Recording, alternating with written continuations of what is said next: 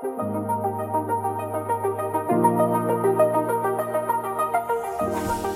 了，可以开始了。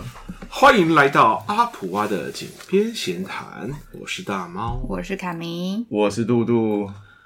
好，我们又活过了一年了，二零二三年。昨天是圣，哎、欸，我们录音的时候，昨天是圣诞节，今天是二十六号。对对，所以是我们今年最后一次在办公室工作了吧？啊 Podcast 上架的时候，应该也是二零二四年了，耶、yeah！恭喜我们又活过来了。对，然后建议现在还在外界途中。对，外界，对外界，好了，就哎、欸、我我已经进来第几年了？第第三年嘛，要迈入第三年了，迈入第三年。对，因为看我家女儿几岁啊，你家女儿几岁，我就几岁。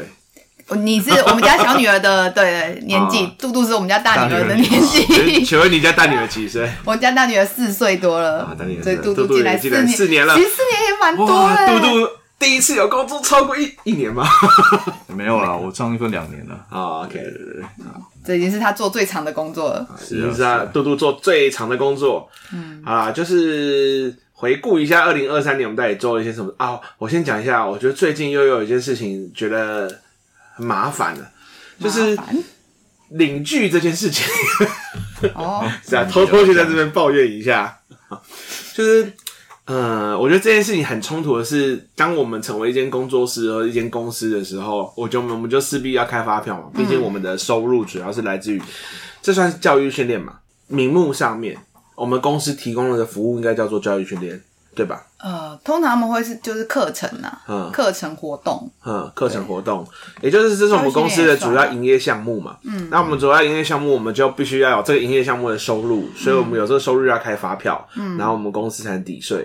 啊。但是因为我们最常接触的就是学校，嗯，然后学校就会说，哦，我们要签领据。其实这个东西我们蛮早之前曾经有一次有在讨论过，说，嗯，哎，是不是啊？还是我们就之后要签领居的学校就就不去。嗯、后来发现我们我们还没有那么大咖，对，无法。我们还是要向领居低头。对，呃，现在就变成一个蛮特殊的状况，有的学校可以收发票，啊，有的学校不能收发票。其实多数基本上九成都可以收发票，但有的可以收发票，他最后还是不收发票，对吧？对，我觉得有时候是。我觉得这也牵涉到一个，就是在学校里面，因为做账这件事情其实是会计，会计，嗯，可是多基本上一般人，只要你没有念会计的，你基本上都不懂账的理原理，嗯，所以这件事情明明是合理，可是对于很多的老师来说，他其实不知道就是为什么不行。但是也是有的是他们会计说不行啊，对，所以他他因为所以他会没办法，他去讲给会计听，然后会计就说我们就是不行，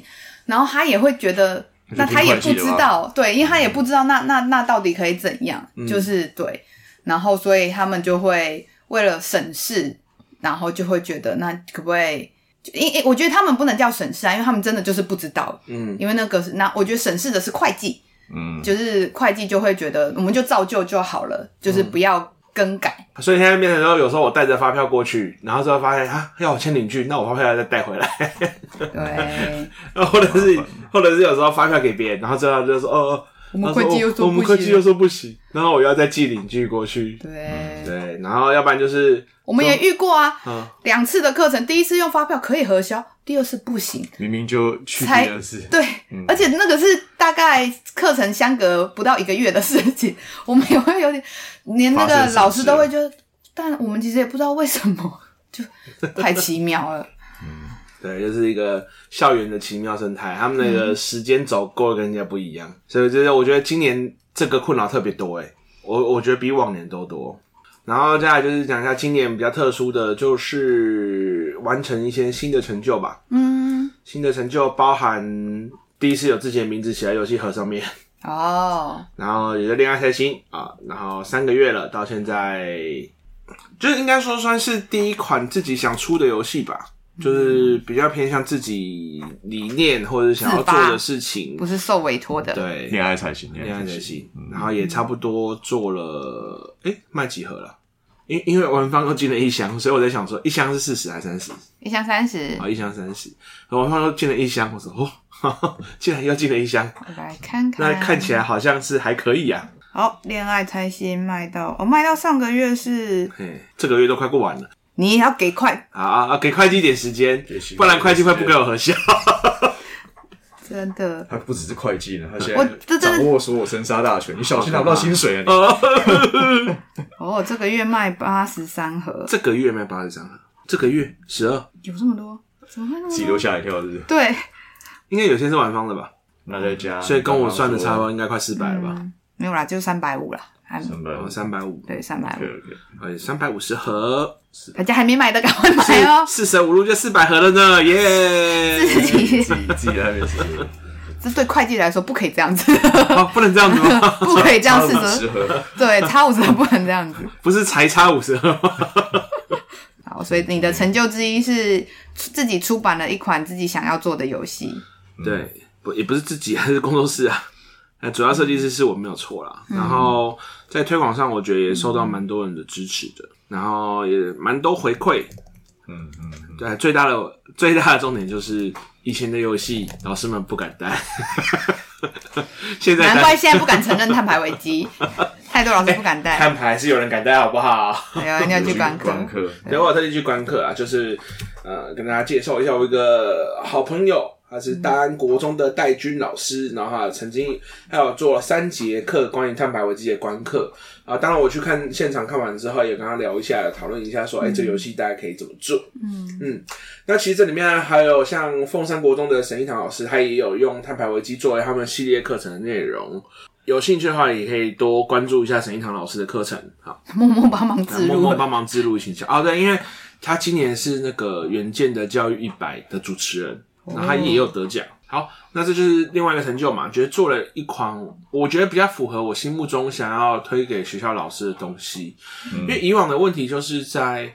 游戏有为了要更多游戏性，它机制势必不能减少。嗯，然后另外就是这个东西，我就觉得又对学生有时候太遥远。嗯，好，虽然可能游戏还是稍微比较好玩一点点，呃，有一点游戏性，可是呢，你就会发现我们以往都是把玩家作为我们的对象，而不是把带领者作为我们设计参考的对象。嗯、我觉得这一次是加入了这个考量之后，设计起来的感觉完全不一样。嗯，所以我觉得它是。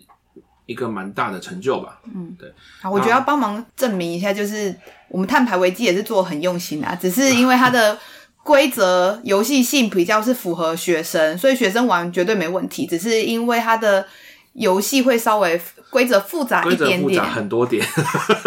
如果你要跟哪里比的话，的确，对，因为当初一开始这个对象是高中生啊，高中生当会设计比较难。对啊，所以对于学生来说，其实。像我自己前上个月也才刚带完那个国中生的，诶、欸、这个月我这个月才带国中生，就国中生带起来完全没问题啊。然后是老师自己一直很担心，说那个成就那就行动点到底是什么意思？就是对于老师来说，那不是他们的熟悉的语言，但对学生来说，他们其实是很很很习很了解的，马上就上手的。所以我那时候带，其实我觉得学校带其实也才两节课的时间，并没有像。那个老师可以用到三节课，所以两节课其实要带完。谁用到三节课？不是那个戴军两节课啊？哦，戴军也是两节课。对啊。哦。谁谁有那么好好命有三节课可以用？我刚才有三节课。好命好命。对，所以大家是可以的哦。碳排危机两节课是可以带得完的，而且学生玩的很开心哦，有收获哦。这个不用请销，因为反正没得申请。没得钱。哎，听说，但是这是小道消息。你说二刷吗？他们没有三刷吗？他们有想要开发线上版，但现在还在研拟中，现在还在研拟中。所以之前有说过，好像他们说有想要做 APP 啊。哦。因为他们之前有人在讲说。这太浪费纸，或是一直印、oh, 一直印。对，okay. 他们有之前有说过，那我 A P P 又可以帮忙计算，mm -hmm. 就是可以更直觉，就不用在那边动来动去啊，就靠电脑去帮你算就好。Okay. 因为其实真的现在蛮多学校都有所谓的平板教室，就是资讯融入的部分，uh, mm -hmm. 所以很多学校他们其实有三四台平板车，就是平板车就是里面放个二十台平板，然后再充电的那种东西。Oh, 有有，我那天去那个。带碳排危机的那间教室就有。对，那所以做成 APP 版本，我觉得也是一个蛮好的方式。嗯，但是到底有没有比较减碳，我还是要讲，我觉得不一定啦哈。大家都以为呃，伤害只要不在你面前，你以为你吃的鸡肉它没有屠宰场啊？啊，嗯、你也没杀生啊。应该说我们自己做碳排危机的时候，其实其中有一个就会发现说，哎、欸，就算是你用就是无纸化这件事情，其实你只要有用到电。对啊，其实就还是会产生碳排，这其实也是我们还没做游戏前，我其实也没有特别去想的事情。嗯，对啊，碳排危机其实还有另外一个很大的缺点，就是每次如果是真的就是很很有研究这一块的老师，都要一直跟我吐槽说这个东西没有比较简单，那个东西怎么样？为什么这个才几颗，那个才怎样？然后就一直要刁钻那一两张牌，我就说，呃，这个超出我能力范围。另外是就是我们没办法把真实全部。一模一样的坐在游戏里面啊，不然的话，我们就变成一个算术游戏好了，就是大家教学生怎么算碳排。对，因为有时候是比例的问题嘛。我说按照比例的算法，汽车碳排可能是二十颗嘛。真的，但那游戏就 run 不起来了。对，然后然后就讲到这边，他说啊，你说的也有道理啦，但是我就是觉得这个东西它太奇怪了啦，很奶油，很烦啊。然后就觉得啊，我也觉得好烦。不然老师你自己把它改成二十颗拿去玩，呃，你自己改二十颗可以拿去玩，拜托。大家就不在游戏中就不会有人去那个。大家都不开车嘛？对，但这不符合现实。嗯，好，所以碳排危机也，因为碳排危机其实是去年的产物，但其实算今年开始推广，因为它是去年的圣诞夜那一天第一次哦公开游戏。哦哦。对耶，因为那一场我也在。因为我昨天的脸书有跳出回顾，哇，对，就刚好回顾说一年前是第一次开始推广啦，对，那也就开始申请。也就是刚好一年的，嗯，好了，一年一千盒也都有发完，我觉得以 KPI 来讲，应该是没有太大的问题吧。蛮厉害的，嗯，对，但是我我也不知道他有多少人带。不，可是应该说他，因为他们有做这件事情，基本上他们申请，他们就是要啊，也是哈，对，因为他们那个是是条件，对，那个是条件，嗯，是是是是，对，因为当时我去带说，老师就觉得，哎。因为老师先讲了一些可能跟碳排危机有关的内容，然后后来请我去上课，嗯、然后后来我再讨论说，哎，效果的话好像感觉可以先录完再讲述相关的，哎、但我们就他就说啊，可是因为碍于时间，就是申请的时间啊什么的关系，所以就没那么好，是依照我们的想法去带这样子。话说我那次观课的时候，我才第一次完整的看完那个摊牌的先先导影片。我觉得他们影片拍的很好，真的，我不知道有先导影片。他们的影片，他们就是会有一个人扮那个小探啊，然后还在那边什么洗澡啊，什么东西就是做什么事情，然后这样他说这是你的选择，然后怎么 做什么事情会产多少碳碳排，然后我就说哇。这个影片拍得很好哎，很很有诚意哎！哇，竟然没看过。对啊、嗯，不是因为我都直接看游戏规则跟代理的部分，所以我都没有去看他们所谓的先导影片。嗯，然后因为那次是他有放给学生看，嗯、之后其实拍的蛮好的。那网络上会有吗？有，网络上应该应该说，碳排危机它其实很贴心的地方是，金车基金会他们一开始就做好一个材料包。嗯，那个那个材料包的网址点进去啊，有他们的先导影片，有他们的游戏教学影片，有他们的教学 PPT，其实所有东西都包在里面。嗯，那只是通常我就会直接跳过影片的部分，我要先确认一下教学教学部分。嗯，那其实教学部分有时候我带，如果是我带，我规则又会再去做一些简单的修改。嗯，因为我后来就发现。到现场，某些规则是需要调整的。我们会因为不同的对象，对，去调规则。带学生反而是完整版，但老师我们都要带 稍微简单一点的版本。我我觉得要跟老师解释事情好困难。毕竟桌游不是他们这么擅长的，他们玩的游戏有限。因为我遇到的老师大部分思想比较僵化一点，可能他认为比较。我刚刚帮你就是。我认真的帮你截断，你给我接回来。例例如说，他认为不念耻就呃那什么，廉耻就无耻这样。哎，我，我叫林月，我是大猫。以上说的事情我都愿意承担，干来延上我操！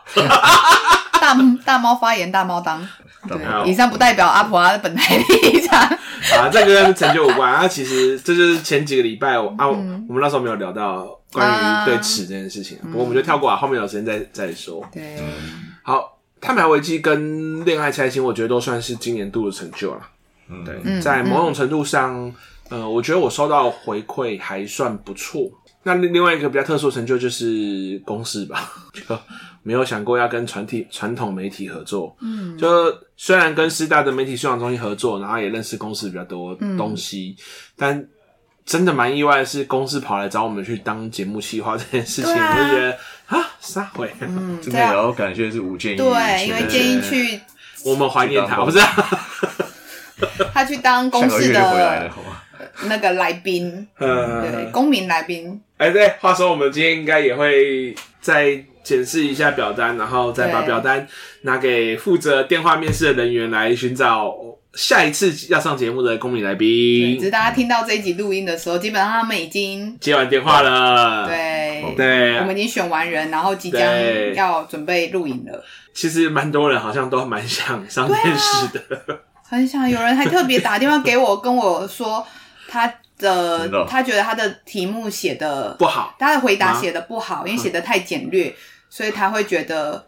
那个、他怕没机会，但是我想要表示，我真的很想要这份工作，哦，不是？他真的很想要上节目，可是因为后来我也有跟他解释说，呃，这次的节目性质跟以往的不太一样，因为以往他们其实应该说每一集的的形式，尽管说他大概他们有几种模组啦，在 run，比如说就是用脚投票啊，嗯、然后或者是围圈公民的的讨论这样子，但相对于我们这次来说，他们以往的人数都比较多。因为比如说像、嗯、以往好像会几十个，因为以前比如说像用脚投票，你要那么多人，你就想象我们那个政治正确网那些主持人，那时候他们其实是很单薄的，只有几个人在那。可是其实他们为什么会发展那个形式，其实是因为他们让公民用脚投票，所以可能 maybe 二三十人会一起上节目，对啊，然后去投票。可是因为我们这次为了玩桌游，所以我们只有六个就是公民的来宾可以来。所以他当时候听到我解释的时候，他才哦，他才理解，就是为什么会他为什么解那么简短，不见得能上，是因为我说我们必须要这六个来宾都有故事可以讲，因为他们以往用脚投票，他其实可能每个人不会占据到那么多的节目篇幅，嗯，就一个人几分钟而已吧。对，然后或者是甚至他们只要投票，不见得会被，不见得有机会，不见得有发言。可是我们这一次没有，我们这次六个都要是。就是有至少要有一些篇幅的故事可以跟观众分享，才能够让节目好看嘛。我们必须在节目好看还是第一优先呢？我觉得这里面其实这样就有很多困难啊。因为公司来讲说，他们说希望有更多的公民可以上电视分享看法。可是像之前我就跟其中一个主持人就瓜吉有聊过说。主题之夜，他现在目前有一个最大的困境，就是说我们很想邀请公民来分享他的想法，但并不是每个人都有受过一些语言或者是说话的训练，所以他在上台在讲话的时候，有可能他需要花很久时间，但他不还不一定有办法整理好自己想要讲的事情，嗯，还或者是可能支支吾吾，或者讲话很碎片化或很片段，那当然。以节目的角度来讲，你要好看就是一件困难的事情。嗯，对，它这是这是一个最大的困境，所以我们就想说，呃，最最后我们采取桌游的方式，也是觉得，因为桌游如果是片段碎片的对话，但是它可以让主持人再多再就着游戏性去做多一些追问的话，可能可以解决部分的问题啊。嗯、所以这是这一次的目标之一。嗯，想要尝试做这样的改善。嗯，但是你在桌游搬上电视去，我就我其实我我很担心啊。嗯、我们这次也算是一个尝试吧。继狼人杀跟瞎掰王以后，我们在不过要讲成就的话，其实应该是先讲，就是去年我们是做了政治正确网嘛。是的，也被形容为荒谬的节目。这在在我们录音的这一周，刚好电视要首播了。之前是十二月二十九号，对。可是我现在没有电视，对，所以不了。嗯，对，所以上网去看。对，所以那个，对，你你可以播直播版，一直都在。不是不是，是因为我想看的是后面的访谈。哦，OK。因为电视版才有后面的每个主持人分开的访谈。好，他们这期节目应该之后会上公视家，所以如果顺 便帮他们就是置入一下，就是对，如果你想要看他们的节目，但你家没有电视，你也可以加入公视家，他们应该之后会放上去。但是跟传统媒体合作就觉得很累，应该说他要做的事情比我们想象中的多啦。嗯嗯，也就是说，我们每一次看到一个节目在你面前呈现的时候，我们才知道哦，原来后面还 有这么多人。我们只我们挂名是企划，但是背后节目企划。对，那后来发发现啊，我说节目企划不是写好送出去怎么运作就好了，我们还要去拍纪录片、开场影片，对，开场影片，然后事前的问卷收集，嗯，然后因为我们做的节目又要避开让主持人知道题目，因为我们要想题目嘛。然后就要避开让主持人知道题目，所以还不能用公司的身份去发问卷。对，有阿婆啊，我们要自己私底下去收集。所以，我们后来能够收到这六百六百多份，其实蛮出乎我们自己意料，然后公司也觉得我们怎么可以做到这件事情，他们也觉得蛮厉害的。对，在一个没有下广告的状态下，我没有下广告，四处去 obvious，哎，停一下，写一下啦，写一下。阿的人脉啊，对。对，一直在消耗我们过往的累积。另外就是我们第一次就挑战最高难度，因为它是直播现场，真是吓死，超痛苦。我们光是彩排，其实我大概一个人，我负责彩排的时间大概已经超过八小时了。嗯，对，从前两天彩排到当天早上再彩排，一直彩排到正式上线。嗯，对。然后那个洛伊看起来也是紧张到靠北，中午吃不下。主持人，对，主持人，毕竟他要 hold 着 六个大咖，六个来宾又很大咖，有两个是他的前辈。呃，他是最小咖的。对。啊，一开始那个谁。制作人说：“洛伊一个最菜，就让他当主持人。然后说什么最菜？最菜好像是蔡孟汉，不不是年轻菜，是来当主持人的经历。公式最晚来当主持人的是蔡孟汉。嗯，对对，反正呃，我觉得是个有趣的经验。我们把游戏设计放到节目上去做，对啊，反响也还算 OK 啦。嗯，大家不是都敲完第二季？”第二集，可是因为来的人也不多，不，就说实际上的留言也不多。啊还因为他的，oh. 我觉得他们的 YouTube 扩就是扩散率、触及率可能也没有算很好，嗯、就留言大概一百多多个，嗯，一百六十几个，但可能相较于他们以往的节目已经算蛮多的，啊，也是有可能，嗯，对，就是毕竟说，因为这集节目除了我们的企划的安排，另外其实真的要就是因为这六位来宾。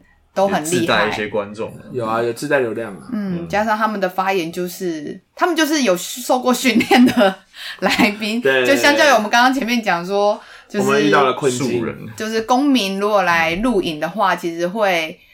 毕竟你上节，一般素人上节目，如果他没有受过训练，第一个是平常讲话或者是对于这个主题要发表，其实就不是那么容易。对但要上节目，有可能有些人会紧张，因为你要面对那么多摄影机，嗯，然后你要想到这个节目是会让所有人看到的时候，我觉得那个效果就一定会打折扣。嗯啊，年度成就完成之后，反正公司就就下一档节目也是希望再委托我们。对，继续做这件事情。对，好，这就是大猫今年的部分。今年最主要两个特殊的吧，嗯，对啊，因为我觉得课程什么就是日常，好像没什么成就的部分，嗯，没什么特别的部分。好，那还有什么成就？那卡梅要来说说今年。好的，我今年的成就的话，我觉得有两个比较印象深刻的，一个是之前我们之前申请计划去设计了一款跟基隆中元祭有关的桌游叫《斗阵渡中原》，嗯，然后今年这一款也感谢基隆教育处的提供，我们就是计划的经费，所以我跑了二十 场，在国小四年级，对，就是也很少有一款桌游真的是入班啊，因为应该说以往开发的桌游，多数的课程其实还是教老师，就是带教师研习比较多，但这款桌游开发以后，我是入班去带学生。对，然后所以也发现说，哎，每个学校的校风真的蛮不一样的，学生的学习状态蛮不一样，所以我们都要适时的在课堂上做一些调整。对，所以我觉得确实在我在带小朋友，因为二十场带下来，真的是我觉得经验值就是大幅提升，就完全很了解小朋友什么时候会遇到可能不懂的状况，什么时候会想要偷改游戏规则，对，然后什么时候会想要捣蛋，就大概都可以掌握。掌握，然后在两节课把游戏体验跟后面的引导反思都带完，对，然后让他们了解到底让基隆的，我觉得这对我来说又更有意义，更想推的原因也是因为，因为我自己就是基隆人嘛，嗯、然后我会觉得我自己是反而是出社会后我才在认识基隆的相关的文化，嗯，对，所以诶至于讲的时候去教学生的时候，学生也会说哦，原来放水灯是这个意义啊，或什么，然后学生会很好奇，然后甚至是。想要知道这个庆典到底是在什么时候发生？所以放水灯的意义是什么？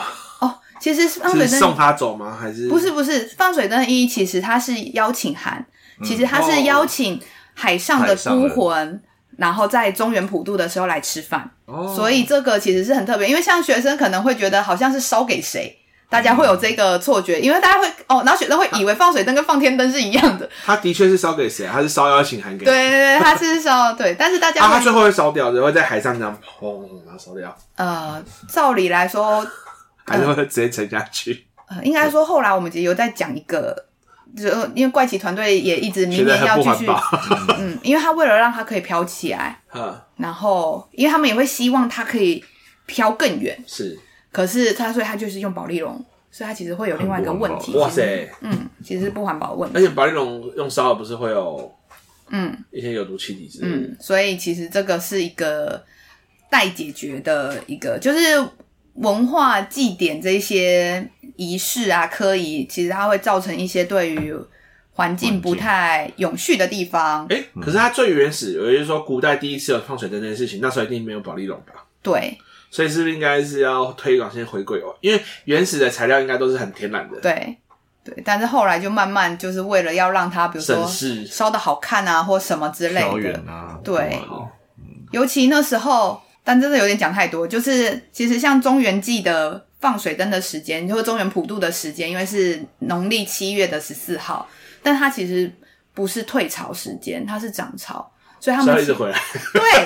所以是要有人在下面拉，把他推出去，然后，所以其实，所以其实老实说啊，这件事情，因为我记得那是日治时期的时候，为了要让大家就是祭祀这个很简单，所以统一就同同一天普渡啊，坐在椅科椅这样子，但是其实它就不符合就是 涨潮退潮的时间，嗯，但是因为这件事情太久了。然后其实在地的祈老啊什么，其实都有想要请市府说可不可以改回原本应该的时间。嗯，但是知事体大，每一届的基隆市长都不敢改，哦，因为他们怕改了以后，如果出了什么事情，嗯，他们算在他头上。对，所以没有人敢动这件事情。哦，对，所以其实中原祭就是小时候我们都会听到，哎，还会放水灯游行啊，什么什么之类的，但我们。只是知道哦，好像有流行，好像很热闹。但是我是真的开始出社会后，开始做相这一块相关的时候，我自己才有这些认识。嗯，对。然后所以自己在做这一块推广的时候，就会觉得嗯，蛮有意义的啦。所以就会就是希望说，诶，二零二四年的时候还有机会继续做。所以反而这款桌游是大猫设计，但是是我在教育现场 对带了非常多场。然后，所以这也算是一个今年的成就哦。今年，然后因为这一堂课也让我达成另外一个成就，是我一天在小学上了六节课，好可怕。重点还不用麦克风，我觉得那也是对我一个讲师生涯的一个磨练。就因为带教师研习，基本上一定都会有，大部分基本上都会有麦克风，就算没有麦克风也还好，因为对老师，所以对，所以比较大家可以在状况内。我不用麦克风，那因为我声音又比较小，对、嗯。但是你带小朋友玩桌游，加上这一款游戏又是很竞争的游戏，因为我们在模拟张权械斗，所以、嗯、对，所以要管秩序什么的，其实会非常需要控场。嗯、然后如果没有麦克风控场，其实是蛮辛苦的。但我觉得还好，因为真的。太多场，所以我也磨练到说，哎，现场真的没有麦克风的时候，我也把它带完了。嗯，对，然后会知道说，哎，如何控制小朋友，然后如何提醒他们，然后让他们可以专注的听完游戏规则，然后好好的玩游戏。嗯，对，所以我觉得一天一整天六节课没有麦克风，啊，真的是觉得自己佩佩服自己。嗯，很往生啊。然后另外一个成就是我今年的就是带领的，就是授课对象。一路下降到三岁，对，CRC 宣导的时候，对，CRC 宣导，然后加上另外一款是也带那个中元祭相关的桌游，小黑皮的那一款桌游跟绘本，嗯、就是带学前的孩子进行，对，然后我觉得，我觉得刚好，因为我本来就喜欢小孩啦，对，然后加上自己的女儿的年纪刚好一个两岁，一个四岁，所以平常就跟他们讲绘本，带他们玩桌游，所以这件事情就。从原本在家里带他们玩到，哎，去学校授课带这个年纪的孩子玩桌游，然后所以也 CRC 的课程就是儿童权利公约的课程，我也今年也带了很多，嗯，对，就从宣导，对，就常在宣导这件事情，就是不管是对于那就学前的幼儿家长亲子，然后到国小阶段，我今年我也带了非常多场，那但是用的素材就不太一样啦，对，但是蛮有趣的，就是刚好都是那个展翅他们协会做的，然后是设计师是玉婷，对，也是老朋友了，对他们做的游戏，对啊，然后就开始帮忙做 CRC 的这块宣导。接下来明年我们跟另外一个单位推出的游戏，明年也会上，也是跟 CRC 相关，就请大家敬请期待。对，因为要等委那个委托方他们公开，对，所以 CRC 这块课程也是蛮意外，变成我今年的主打之一。CRC 跟中元机，对，都是我在带。看起来以后阿普啊，小学前就全部交给凯梅，对不对？给我给我，还另外三个讲师都不喜欢带。我很想把他们掐死。嗯，我自己蛮喜欢，我觉得他们很可爱。所以反观我去带高中生的时候，就觉得啊、呃，我还是回去带国小好了。我觉得国小生可爱多了。看到国代课那一堂，我去时候觉得，哎、欸，其实小学生这样还不错嘛。其实其实小学生，而且问问题都很有反应。对对，就是问问题都蛮有反应，然后其实他们都还蛮热情。嗯，我觉得最近带的会让我有这个落差，是因为后来就是今年大部分我都带国小、国中，嗯、然后幼儿园，嗯、然后到后来那一次去带高中生。就发现高中生都在用手机，好冷漠啊！对，都在科技冷漠。对，然后我就觉得，尽管他们后来有参与，但是真的是需要蛮训练讲师的心理素质。对，嗯、然后你需要就是呃，不断的让他们觉得愿意自愿参与到我们的课程当中。但带国小，他们其实对于我觉得，因为他们不会受到三 C 的影响。因为他们就在现场，他们没有三 C 可以使用，所以我带游戏又是他们喜欢的，嗯，然后他们其实就会很愿意投入在游戏当中，所以他们反而是很爱讲话，我需要去控场，嗯、就是要处理的那个方向不太一样，对，然后问问题，而我也有发现，因为带了幼儿园、国小，就是低年级、中年级到高年级，我有发现年纪越大越不会有问题吧，越不会想要回应问题，哦，回应问。题，就是你会知道。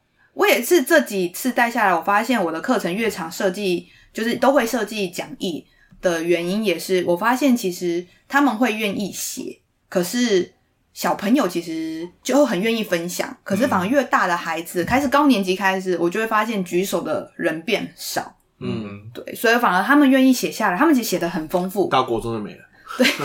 然后到国中，他们其实书写能力也比较好，嗯、但是相对来说，真的要讲话的时候，你就会全部人这样子回避讲师的眼神，嗯、不要电话这样子，对，能够理解啦。只是就会发现，真的不同年纪的人的对于游戏后的回馈，其实真的需要设计很多不一样的方式来符合他们的需求。嗯、那所以可以换杜杜可以来分享一下带大孩子的经验。好了，今年二零二三年，我觉得也是一个不只是工作上，在人生上也是充满转变的一年。Uh、因为我今年其实搬家了，然后算是搬出住了二十几年的老家，这样，嗯、所以第一次要真的出去找房子干嘛的，然后搬家也要处理一堆杂杂事嘛。嗯，然后再来是我今年结婚了，耶。所以又同时处理搬家跟结婚这两件事情，人生大事啊，人生大事。然后这个原本想说蜜月不会那么快，对结果今年也度了蜜月了，嗯、所以又安排出国这样子，嗯、所以而且是在最忙在最忙碌的时候出国一个礼拜，对，在这个十二月十二月初出国一礼拜，然后忙到刚从日本回来，隔天马上就要飞去马祖上课，对，就就是这种程度。今年课程上比较多的突破，或者是比较多改变，应该是今年接了很多带状课程吧，嗯，很多是课程蛮多的。对，今年像比如说我去大直高中带了六堂，嗯，每个礼拜去一次，然后因为它中间又穿插了，应该每两周吧？哎，原本是原本是连续的哦，是因为后来他临时有一些事情，所以才一路切切切切切切到我十二月还在上这样，就也没有是固定的两周，对，有有可能是隔周，有可能是隔两周这样，对，OK，没错。然后另外就是儿少代表的课程，今年接了离岛的部分。马祖跟金门都是我带的，嗯，但马祖比较特别，因为上半年其实是建议带的嘛，嗯、然后下半年变成，因为建议现在就是大家知道他的状态被外界 被外界了，所以年底有十、十一、十二月都是我去的这样。嗯，所以反而在跟鹅少的相处，今年多了蛮多的时间的。嗯，像家福的钓竿方案也去年发生，今年你也有接，就有那种感觉很久了，你知道吗？就因为事情很多，所以家福钓竿也是今年哦、喔。嗯。所以确实，我就是陪伴着蛮多的青少年们，就是有参与了他们要准备议题啊，然后去发声啊或调查这一块啊。嗯，对，印象比较深的应该就是儿少代表在不同地区的状况都不一样啊。嗯，然后有些的可能当地的一些参与的不是踊跃度不是很高，或是出席率的问题，所以就会可能要突然临场应变说，哎。这个怎么只来了一个人？那我就变成一对一上课这样子。因为像离岛、像马祖，他们的人口就这么少。对对对，县市的人口就就少，所以相对来说，能够担任儿少代表的，等于就会是其他县市的可能三分之一、二分之一。嗯，对。好了，我觉得总之就是带很多带妆课程了。哎、欸，我觉得你可以分享去大直的，因为他们就会遇到我刚刚，你会遇到我刚刚说的，就是孩子们其实。一直在使用手机，带上带状课程的规划应该跟平常上一次课程不一样，又、嗯、不太一样。嗯，我自己觉得大致的经验就是，学生们在现场蛮需要一些，先做一些有刺激性的活动，引起他们的注意，不然很容易就会，因为我去的时间又是下午第一堂课，他们才刚睡醒，嗯，然后高中生又比较 free 嘛。所以也不太可能用以前那种管教方式，哎、欸，赶快起来啦，干嘛干嘛之类，嗯、也不会这样搞啊。嗯、所以就会等他们状态准备好就定位。然后因为前几堂课我都是有安排好，直接要带一些游戏或活动，嗯、但就会发现其实效果没有很好了，就是可能就会参与的人蛮少的，嗯哼，或是有些人就会整堂课都在睡觉。但后来就是到最后几堂课会发现说，哎、欸，那不然先。设计一点，比如说游戏或谜题之类的，然后让他们感觉起床的时候可以有一个小挑战可以做，然后就发现，诶，其实这样的做法会让他们在后续的课程参与上的参与度会比较高了。然后也发现说，带比较大的孩子真的是要去谈他们有兴趣的东西，像我们就把政治正确网的题目拿去现场给他们玩，然后就发现，诶，那堂课真的是参与度超级高的，就连平常在睡觉的学生都起来，然后有。举手发言这样子，然后感觉举手发言，对，感觉连这个老师本身也吓了一跳之类。就那堂下课来跟我的互动也特别热络，说：“哎，这个课怎样怎样怎样之类。”嗯，就确实好像比较大的孩子，就真的是要想办法引起兴趣，而不是用比较强迫的方式。嗯，对啊，但也觉得蛮累的，因为就要想各种嗯方式去刺激他们。但是又觉得这样好像又有一个不太好的效果是，那就变成好像一定要满足到某种程度的刺激性，这些学生才会真的动起来。但可能也跟现在这个世代有关吧，就他们平常的生活就已经需要很多刺激了，所以课堂上就真的需要更高的刺激。不然的话，他们现场就打游戏或干嘛的，真的或聊天，看到真的很气耶。好了，那就差不多了吧？嗯，行、欸，我们准备要去吃饭了。收尾吧。好了，哎，我收尾要讲什么？